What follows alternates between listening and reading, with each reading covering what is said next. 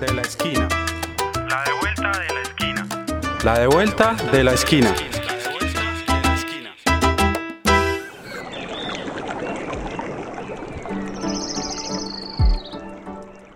Jóvenes protagonistas del cambio. En los últimos años, a nivel mundial, los jóvenes se han manifestado para impactar las agendas políticas, económicas, sociales y ambientales tanto a nivel global como local. Y Colombia no ha sido la excepción. Año 2011.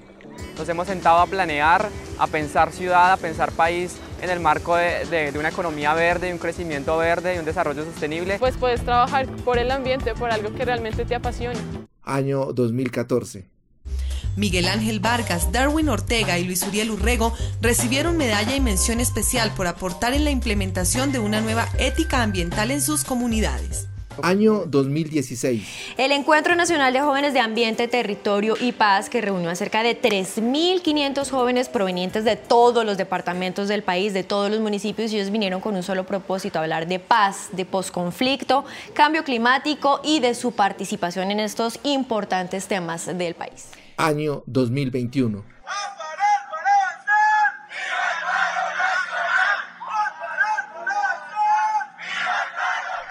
En este estallido social, los jóvenes del país se unieron para construir una agenda común, para concertar con el gobierno exigiendo la desmilitarización de la vida de los jóvenes, el no servicio militar obligatorio, la protección de la vida de los líderes sociales, juveniles y ambientales en todo el territorio, el derecho a la educación, la defensa del medio ambiente y el territorio.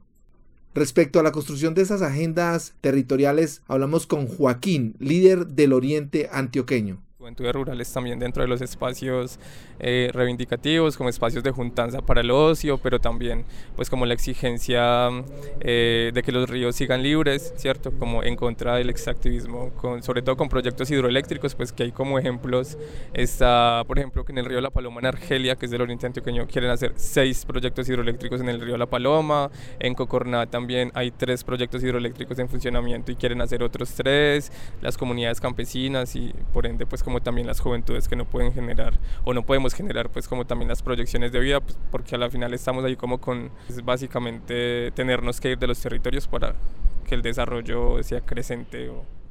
Respecto a este tema, también conversamos con Gilles Bertrand, embajador de la Unión Europea en Colombia. Y creo que pues todo el trabajo que están haciendo es también para identificar precisamente cómo pueden incidir, qué impacto pueden tener eh, en las decisiones nacionales, pero también en las, las decisiones internacionales. Y, y, nosotros desde el inicio nos pareció que este grupo, que de hecho pues hemos eh, montado juntos o hemos apoyado juntos con la Consejería Presidencial para la Juventud, es un grupo de líderes muy, y de lideresas muy fuertes y es un grupo realmente autónomo. Están, se están eh, construyendo su agenda y están construyendo su estrategia para tener un, un impacto. Nosotros realmente creemos que el papel de las juventudes, en particular en el tema medioambiental y de paz, es crucial porque pues como siempre lo digo en espacios como este, algo, algo hicimos mal. Nuestra generación, las generaciones de antes, en temas de medio ambiente, hay cosas donde no hemos visto los riesgos a tiempo, hay cosas donde no hemos apostado por los cambios cuando todavía eran posibles. Ahora obviamente no se pueden aplazar y en esos cambios inaplazables creo que los jóvenes tienen un papel fundamental porque precisamente ellos van a tener que vivir con las consecuencias y van a tener que vivir también con las buenas decisiones que se pueden tomar hoy.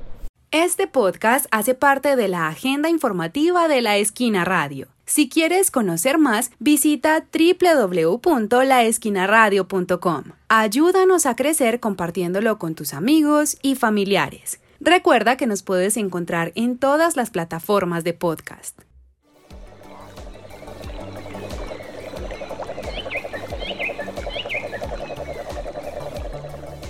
Hoy los jóvenes reconocen que pueden participar políticamente e incidir en las decisiones del país a través de la Ley de Juventud 1622.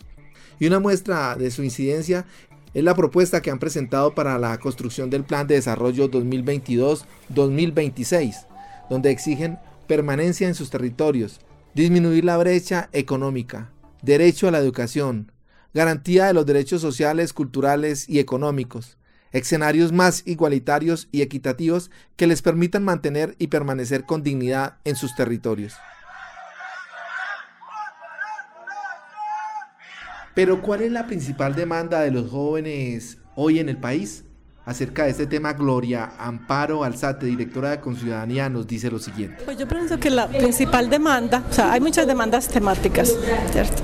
De cuidado de la vida, de equidad, de inclusión, todo eso. Pero yo creo que la mayor demanda, creo yo, como adulta, es que los escuchemos. Es que tienen que decir, que tienen propuesta y que seguramente nosotros hemos pasado por alto, nosotros los adultos hemos pasado por alto las propuestas. Y yo creo que el movimiento de jóvenes lo que necesita es, a ver, un momentico, que es que nosotros somos parte, tenemos propuestas.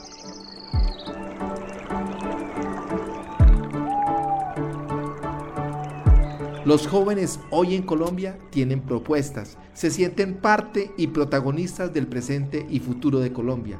Y lo más importante es que están generando el diálogo y el debate a nivel nacional y mundial.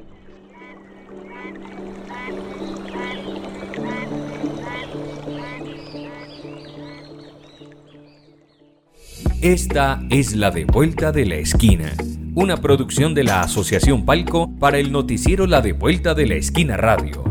Consulta nuestra agenda informativa de la semana en www.laesquinaradio.com.